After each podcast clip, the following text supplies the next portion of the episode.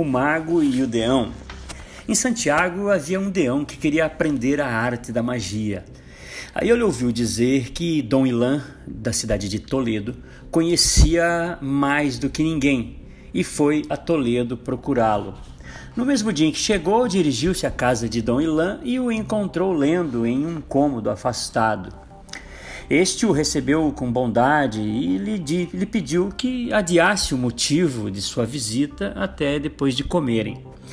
Depois de comer, o Deão contou é, a razão daquela visita e rogou que lhe ensinasse a ciência mágica. Dom Ilan então disse é, que sabia que ele era um deão, homem de boa situação e belo futuro, por quem temia ser logo esquecido assim que terminasse de lhe ensinar as artes. O Deão então prometeu e assegurou que jamais esqueceria aquele favor e estaria sempre às suas ordens. Resolvido o assunto, explicou Dom Ilan que as artes mágicas não se podiam aprender senão em um lugar apartado e, tomando o Odeão pela mão, levou-o a um quarto eh, em cujo assoalho havia uma grande argola de ferro. É, disse antes, porém, à sua criada que preparasse perdizes para o jantar.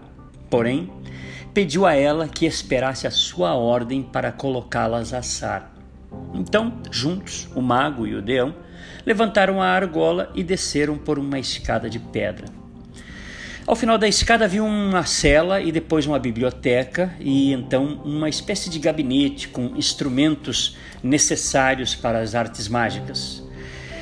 E examinavam os livros e conversavam já no começo do aprendizado, e nisso é, é, entraram dois homens com uma, uma carta para o Deão escrita pelo bispo, seu tio, na qual lhe fazia saber que estava muito doente e que, se quisesse encontrá-lo vivo, não demorasse.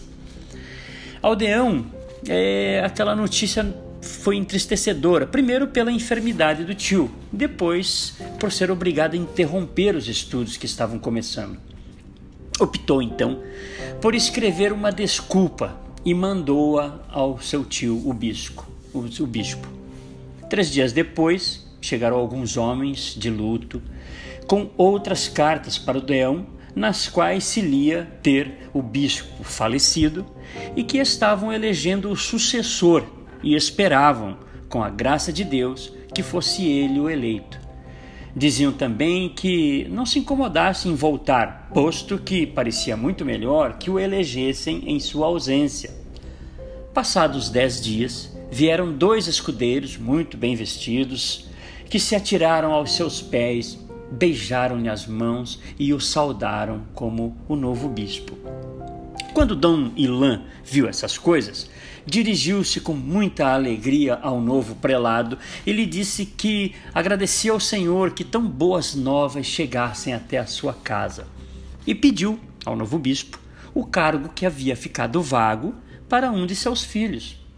O bispo fez-lhe saber que havia reservado já o cargo para o seu próprio irmão, mas que haveria outras oportunidades de é, fazer-lhe é, pagar-lhe o favor. E então é, pediu a Dom Ilan que partissem juntos para Santiago. Então partiram, foram, chegaram lá e foram recebidos com honrarias. Seis meses depois, recebeu o bispo, enviados do Papa, que lhe oferecia o arcebispado de Tolosa, deixando em suas mãos a nomeação do sucessor. Quando Dom Ilan soube disso, recordou-lhe a antiga promessa e pediu-lhe o título que ficava vago para o seu filho. O arcebispo fez-lhe então saber que havia já naquele instante reservado para o seu próprio tio, irmão de seu pai, mas que estava determinado a favorecer Dom Ilan na próxima situação, e então pediu que partissem juntos para a cidade de Tolosa. Dom Ilan não teve outro remédio senão concordar. Foram para, para, foram para Tolosa, onde os receberam com honrarias e missas. Dois anos depois, recebeu o arcebispo enviados do Papa, que lhe oferecia o cabelo de cardeal deixando em suas mãos a nomeação do sucessor. Quando Dom Elan soube disso, recordou-lhe mais uma vez a antiga promessa e pediu-lhe novamente o título vago para o seu filho. O cardeal fez-lhe saber que havia reservado o arcebispado para um outro tio, irmão de sua, mão, de sua mãe, mas reiterou que iria, sim, favorecê-lo na próxima vez e que partissem para Roma. Dom Ilan não teve outro remédio senão concordar. Foram para Roma, onde foram recebidos com honrarias. Quatro anos depois, morria o Papa e o nosso cardeal foi eleito para o papado. Quando Dom Ilan soube disso, beijou, beijou os pés de sua santidade e recordou-lhe a antiga promessa e pediu-lhe o cardilanato para o seu filho. Papa então ameaçou-lhe com o cárcere, dizendo-lhe que bem sabia que ele não era mais do que um bruxo e que em Toledo tinha sido professor de artes mágicas.